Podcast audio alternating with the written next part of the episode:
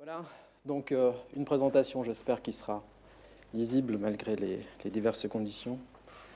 Tout d'abord, je commencerai en annonçant ce sur quoi ne portera pas euh, cette présentation. Je ne suis pas un spécialiste du tourisme, je ne l'enseigne pas. Savoir ce qu'il est, en comprendre les formes, les systèmes euh, d'acteurs et les conséquences socio-spatiales ne fait pas partie de mes objectifs heuristiques usuels, mais lorsque l'on s'attache à réfléchir les mutations urbaines, ce qui correspond plus à ce que je fais, il est évident que l'on doit aborder le fait touristique ne serait-ce que par la bande. Cette présentation n'a qu'une ambition, c'est qu'à la fin de cette dernière, l'on ait des arguments de plus, alors question de savoir est-ce qu'il en fallait encore, pour souligner la pertinence de disposer dans notre institut du regard croisé des spécialistes du tourisme et des analystes en études urbaines pour comprendre et évaluer la fabrique urbaine. Alors si le tourisme sera utilisé comme un embrayeur narratif, il faut donc une histoire prétexte. Et c'est l'histoire euh, d'une chercheuse de l'Académie des sciences de Russie à Moscou, qui, euh, venue faire une conférence dans le cadre du master en études urbaines, avait témoigné du fait euh, qu'une de leurs études avait estimé que 80% des touristes qui avaient visité Moscou n'envisageaient pas d'y revenir. Alors elle nous disait qu'une analyse exploratoire tendait à suggérer qu'il n'en est pas du tout de même à Saint-Pétersbourg, qui fonctionnait plutôt comme une ville aimant au goût de reviens-y. Alors cela induisait donc un questionnement, qu'est-ce qui fait l'attractivité d'une ville? Alors, si Harvey a posé que la ville est un lieu de consommation, l'on peut également poser que la ville est en elle-même, ou pour le moins les éléments qui la constituent, un objet de consommation potentielle dont la consommation ou la reconsommation va se faire si l'interaction entre le consommateur et le produit de consommation est créatrice de valeur. Alors, contrairement à ce que les approches utilitaristes supposent, ce n'est pas seulement à l'aune des tâches et des stimulations cognitives que permet la ville que cette dernière est évaluée, mais aussi à l'aune des émotions qu'elle génère. Ce qui aboutit à une approche dite expérientielle, suggérant de ne pas isoler les éléments cognitifs et affectifs dans la compréhension de ce qui fait ou non l'attractivité le lieu. Là, fait évidemment référence hein, au laboratoire, euh, laboratoire Cresson. Alors, les approches déjà anciennes de, Schmitt en marketing, pardonnez-moi d'être économiste, hein, permettent d'isoler des éléments expérientiels revelant plutôt de l'émotion, plutôt de la cognition, voire quelquefois et souvent euh, des deux, puisqu'ils seront intrinsèquement liés. Alors ce graphique inspiré de Schmitt met en exergue quatre éléments constitutifs d'expérience. La partie sense, il s'agit des sensations créées par une ambiance marquée, identifiable en relation avec des textures, des couleurs, des odeurs et des formes. Le fil, il s'agit des émotions instinctives, non cognitives, soit les expériences psychophysiologiques, pour utiliser un terme compliqué, liées aux éléments de l'environnement construit et naturel anthropisé, donc qui euh, suscitent un certain nombre d'émotions. Si l'on reprend en partie euh, Pouchik, donc la confiance versus l'oppression, l'excitation sous forme de joie versus le stress, l'admiration versus le dédain, etc., il contribue notamment à la densité, l'intensité au sens euh, d'épaisseur des territoires, la taille, les limites de l'environnement construit, etc. Pour la partie fine, qui est la plus proche de ce qu'on relierait dans la partie cognitive, la significativité des lieux est mise en avant, celle qui pousse en fait à la réflexion, par la référence à l'histoire ou par la référence et ou évidemment la référence à la, culture. Et la dernière partie, la partie acte, qui évoque à la fois les pratiques qui impliquent les corps et les modalités des mouvements dans, l'espace qui évidemment sont liés à ces, pratiques. Le tout faisant se cumuler des expériences qui, si elles permettent de recréer un autre soi-même de plus grande valeur, généreront des attachements, de la partie relate, aux personnes et aux lieux qui, les portent, et partant favoriseront ou non l'attractivité de certains espaces. Alors reste à relier ce cadre conceptuel au, terrain pétersbourgeois. Alors dans le cadre d'une recherche évidemment partielle en cours, enfin, les précautions d'usage sont nécessaires, et, évidemment partielle puisqu'elle ne porte que sur les touristes étrangers, j'ai relevé en mobilisant le prisme de Schmitt les caractéristiques des espaces consommés ou non par ces touristes dans une démarche qu'en économie on appellerait de préférence révélée, et considérant toujours en tant qu'économiste que ce que l'on consomme est plus valorisé et valorisant que ce que l'on choisit de ne pas consommer. Les sources sont diverses, des commentaires sur des sites commerciaux, des blogs sur Internet, des entretiens avec des professionnels du tourisme à Saint-Pétersbourg et des observations in situ en 2013 et 2014. Donc il s'agira de présenter certains des éléments repérés sans s'attarder sur chaque illustration, ce qui prendrait évidemment trop de temps. Alors pour la partie Sense, Retenons essentiellement que le Sens met en avant la séduction des lieux riches de dorures et de pastels, cher à notre doyen, on en avait discuté. La séduction des bulbes, mais aussi du calme des canaux en opposition aux lieux, pourtant nombreux à Saint-Pétersbourg, où le béton ou la brique domine, où les façades pourraient être d'ici et d'ailleurs et où l'intensité du trafic n'incite ni à la stationnarité ni à la contemplation esthétique. En ce qui concerne le fil, ce qui capte, ce sont la monumentalité des places impériales apparaissant parfois par surprise après un porche ou une rue étroite, la limite du front de mer, c'est aussi l'équilibre des hauteurs, des largeurs et des longueurs de l'architecture classique qui s'incarnera notamment dans la fameuse rue parfaite dite de Rossi. Ce qui repousse, ce sont les impressionnants reliquats d'une industrie autrefois triomphante et actuellement désossée. Pourtant, quelques mètres du métro quelques stations du, métro du, métro du centre-ville. Ce sont également les espaces de la première ceinture de la ville apparaissant parfois comme menaçants en raison de la décrépitude des bâtiments et des tags revendiquant on ne sait trop quelle appropriation territoriale ou contestation sociale, mais aussi, ce qui repousse, c'est la paradoxale oppression du vide des friches industrielles. Le think positif s'incarne dans les lieux se référant explicitement au passé impérial ou à la mémoire du blocus, comme dans le cimetière de Smolensk, amenant ce qu'on appelle un, un grave tourism. Il s'incarne également, ce think positif, dans les hôtels à l'architecture classique, mais on fait référence à l'ailleurs. Voyez les drapeaux suisses juste ici, des cantons en tout cas. On fait, référence à cet ailleurs pour amortir, suppose-t-on, la confrontation avec l'altérité, ou encore, toujours à titre d'exemple, euh, ce film positif est visibilisé par les ponts cadenassés, comme celui que l'on trouve au jardin Tauride, reproduisant des fragments paysagers globaux attendus, clonant à Saint-Pétersbourg ce qu'on trouve sur le pont des Arts à Paris ou sur le pont du Rialto à Venise. Le think négatif se lit, lui, dans la désertion touristique de l'avenue de Moscou, sur le Saint-Pétersbourg bis, voulu par Staline hors la ville impériale et construit à la façon de la ville linéaire d'Arturo Soria. La maison des soviets ne se visite pas, peut pas se visiter. Le passé soviétique, hors celui faisant référence au blocus, n'attire guère.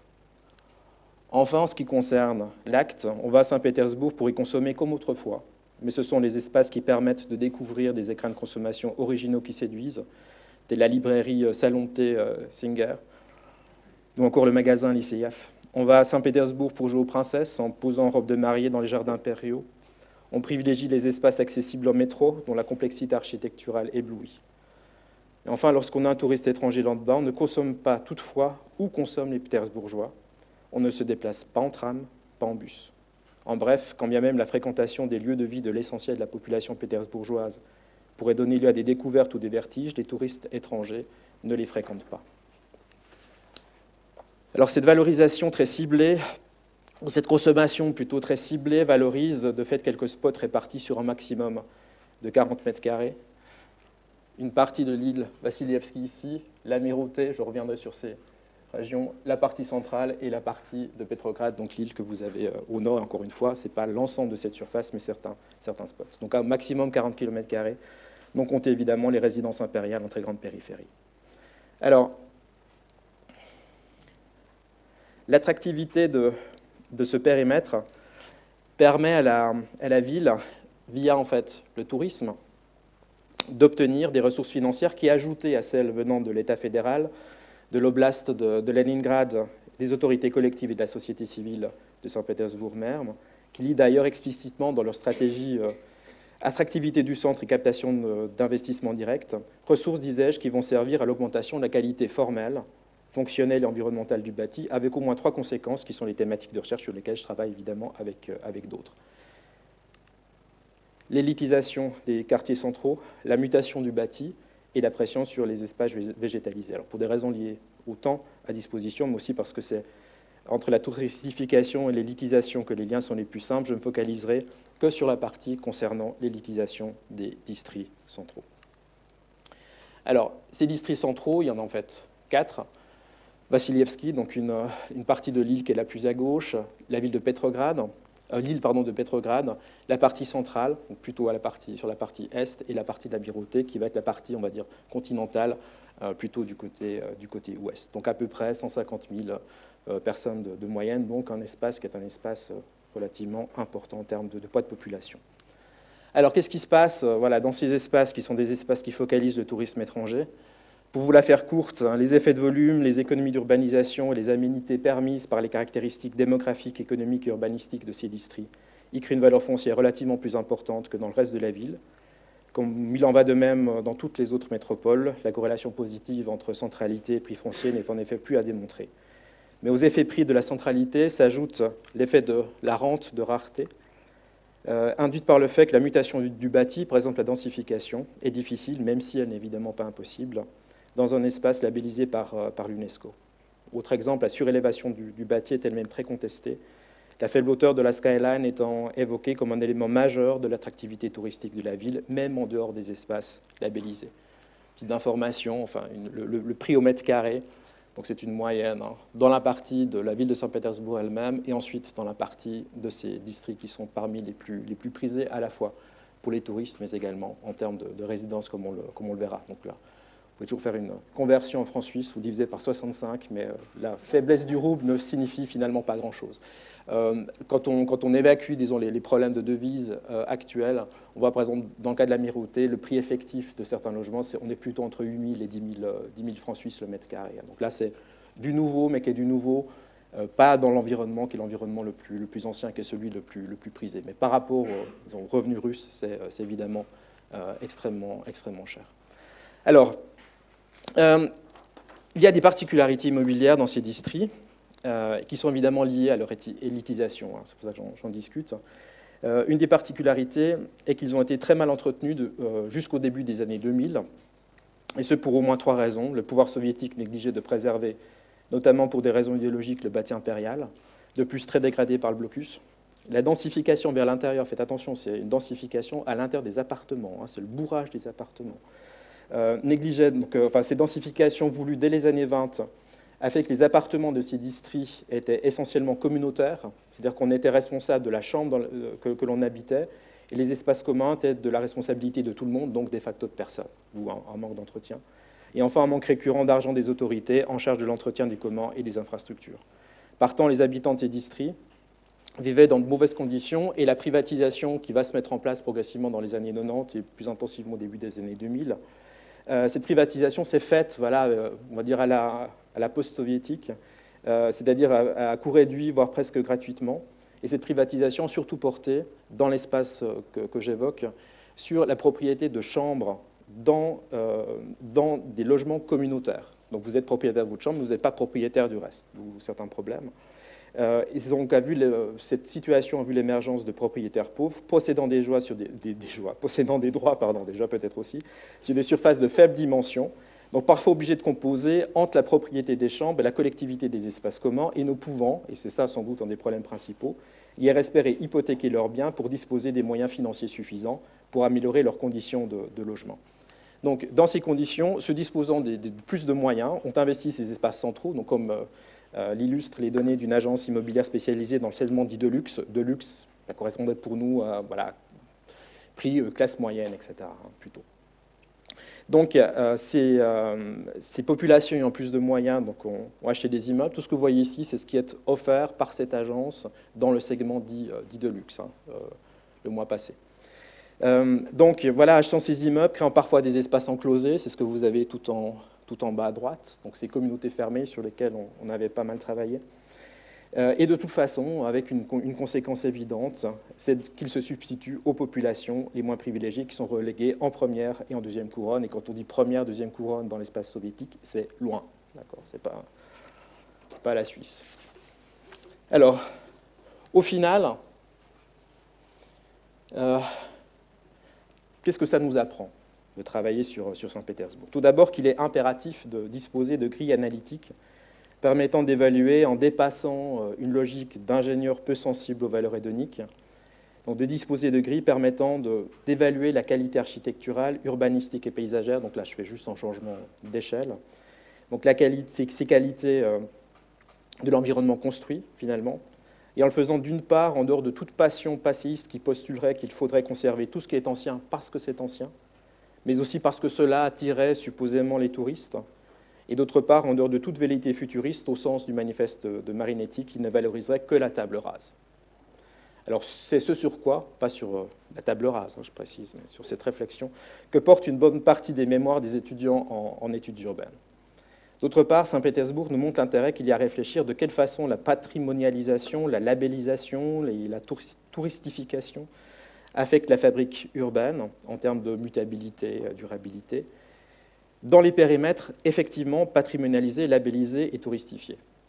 Et ce qu'on retrouve, dans, par exemple, dans la thèse relativement récente de Sandra Guinan, dans une thèse plus ancienne de Laurent Matet, dans des travaux de mémoire de Laurent, euh, ou des publications d'Yves Bonnard.